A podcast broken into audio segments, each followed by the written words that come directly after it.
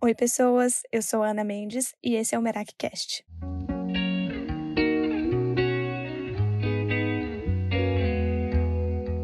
Merak é uma palavra grega que significa fazer as coisas com a alma, colocar parte de si em tudo o que estiver fazendo. E é isso que eu pretendo trazer para vocês a cada episódio do MerakiCast com filosofadas sobre a vida. Hoje eu te convido a embarcar nessa jornada de autoconhecimento comigo. Vamos nessa?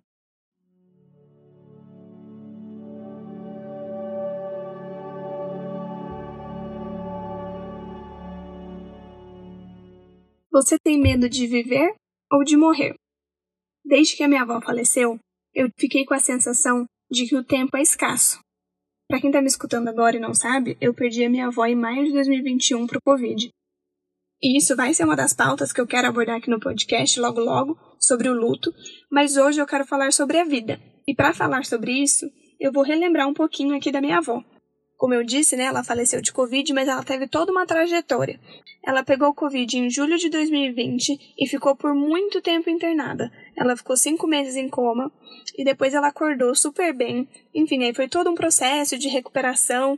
E durante esse processo todo, a minha avó estava muito bem, ela estava muito grata pela vida. E quando ela finalmente voltou para casa para fazer home care, eu comecei a fazer umas meditações com ela, umas meditações voltadas para o coração. Inclusive, é uma meditação que eu ensino no meu curso. Para quem não conhece, eu tenho um curso de autoconhecimento, que é o autoconhecimento na prática. E essa meditação, ela traz a gente de volta para o coração. É, a gente ativa memórias boas da vida, enfim, todas as meditações que eu fazia com ela, fazia de manhã e à noite, eu fazia ela se relembrar de alguma memória boa que ela tinha. E aí, todo final de meditação, ela compartilhava essa memória comigo, e era muito gostoso escutar as histórias dela. Porque ela viveu muita coisa. Minha avó viveu até os 78 anos, ela viajou bastante, ela conheceu muita gente. Então, ouvir todas as histórias dela e ouvir, né, o que, que mais marcou ela foi muito emocionante para mim. E foi muito legal para mim conseguir perceber que ela olhava para trás e viu o quanto a vida dela foi boa. Com ou sem arrependimento, ela viveu muitas coisas. E aí o questionamento que eu quero trazer para vocês aqui hoje é esse: se amanhã fosse o fim da sua vida, você estaria feliz com a forma que você tem vivido até hoje? No livro Os Quatro Compromissos, o autor diz uma frase que eu acho bem impactante. Ele diz que a morte não é o maior medo que os homens possuem. Nosso maior medo é estar vivo, assumir o risco de viver e de expressar o que somos na realidade. E eu concordo demais com essa frase. Porque para pra pensar, quantos de nós tem bancado a vida que a gente quer levar. Quantos de nós temos coragem de bancar as nossas escolhas, principalmente quando elas vão na contramão da escolha da maioria das pessoas? Às vezes o nosso coração grita por um estilo de vida, mas a sociedade impõe outro, e a maioria das pessoas não consegue bancar essa decisão de viver o que verdadeiramente quer, porque o ser humano é cheio de medo. Medo de ir atrás de um sonho, de largar o emprego que te faz miserável diariamente, de sair de um relacionamento que te tira a paz, de se entregar para o amor. Medo da vida. Porque tudo isso que eu listei faz parte dessa montanha russa louca que a gente chama de vida, né? E engraçado que uns tempos atrás eu li uma pesquisa de um jornal britânico, The Times, que diz que o medo da morte é listado como um dos maiores medos do ser humano. E aí eu fiquei pensando sobre isso, porque na minha opinião, o maior medo deveria ser o de não viver, porque a morte é algo inevitável. Todos nós sabemos que um dia vamos morrer. Aliás, essa é a única certeza que a gente tem na vida. Todo mundo sabe que não somos imortais e que uma hora ou outra o nosso momento vai chegar. Mas o ser humano tem mania, já é muito cultural, na verdade, né? Encarar a morte como uma tragédia. Mas eu acredito que a maior tragédia seja não viver. Porque a gente costuma ouvir bastante, né? Nossa, que tragédia, morreu cedo. Ou nossa, morreu por uma tragédia. Enfim, inúmeras frases que a gente escuta o tempo todo que associam a morte como uma tragédia. Mas para mim, a grande tragédia não é a morte, e sim o que a gente deixa morrer em nós enquanto vivemos. Então aqui eu quero trazer alguns questionamentos para você. O que você tem deixado morrer em você enquanto ainda há vida?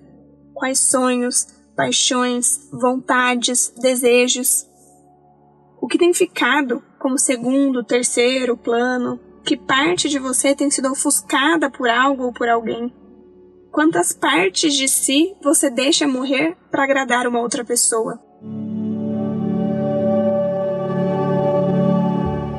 Inclusive, no livro Antes de Partir, que não é o livro do filme, é um livro de uma australiana, uma enfermeira, chamada Bronnie Ware, que cuidava de pacientes em cuidados paliativos. Então ela estudou, listou e escreveu um livro sobre os cinco maiores arrependimentos que as pessoas têm antes de morrer. E ela cita como arrependimento número um, abre aspas aqui, porque eu vou citar exatamente como está no livro. Desejaria ter tido coragem de viver uma vida verdadeira para mim, e não uma vida que os outros esperassem de mim.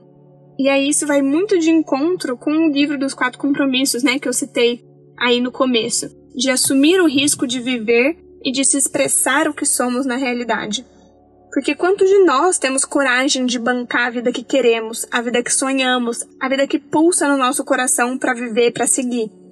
Às vezes um pai sempre sonhou em ser advogado e projeta isso em você, e aí você fez direito mesmo sem querer, porque o seu sonho sempre foi fazer medicina. Mas por não querer decepcionar o seu pai, por não querer decepcionar a vida que ele criou para você, você acaba seguindo esses passos, quando na verdade o que te faria verdadeiramente feliz era ser médica. Mas tá aí o problema da gente seguir o que faz sentido pro outro, né? Porque ninguém, além de você, vai viver com as consequências dessas escolhas. Ninguém, além de você, vai viver na sua pele todo santo dia com os ônus e bônus que aquelas decisões trouxeram para você. Então, será que a gente está buscando, pelo menos, né? Às vezes a gente ainda não está vivendo 100% a nossa autenticidade, mas será que a gente está buscando isso? Será que a gente está tomando a nossa vida para nós ao invés de dar e deixar à mercê dos outros? E aí eu acredito que meditar sobre a morte traz um pouquinho de senso de urgência sobre a vida, porque ela muda um pouco a nossa perspectiva, né? Inclusive, eu vou listar um outro livro aqui, muito bom por sinal, que chama Morte é um Dia que Vale a Pena Viver. E é mais ou menos na mesma pegada do, do livro que eu citei acima, da australiana, mas é de uma médica brasileira, também cuida de pacientes em cuidados paliativos, e ela fala no livro dela que um dos maiores arrependimentos das pessoas em seu leito de morte é as coisas que elas deixaram de fazer. Porque e se não houver uma outra vida? Não sei qual é a sua crença, né? Mas eu acredito que vivemos inúmeras vidas. Mas é uma crença apenas, eu tenho zero certeza disso. E se não houver uma outra vida? Será que essa eu tô vivendo? Será que essa eu tô vivendo com tudo que eu tenho direito, com tudo que eu posso viver? Será que eu tô me apropriando da minha própria vida? E a gente só costuma, infelizmente, a refletir sobre essas coisas quando algo muito drástico na nossa vida acontece. Quando a gente perde um ente querido, ou quando a gente tem alguma doença, quando a gente passa perto da morte quando acontece algo drástico para que faça a gente valorizar a vida. Então eu espero do fundo do coração que você não espere que esse momento chegue para refletir sobre isso. Comece hoje. Eu tô levando a vida que eu gostaria? Eu tô vivendo o que faz sentido para mim? E aí eu quero finalizar essa filosofada de domingo com uma frase de um outro livro, como vocês já perceberam, eu gosto muito de ler. É incrível também o livro, chama Do for Love, e tem um trechinho que diz assim: Hoje, eu tenho mais medo de não viver do que de morrer, já que a morte é algo inevitável e imprevisível, enquanto a vida é uma escolha diária. Que escolhas você tem feito para viver a vida que você realmente quer?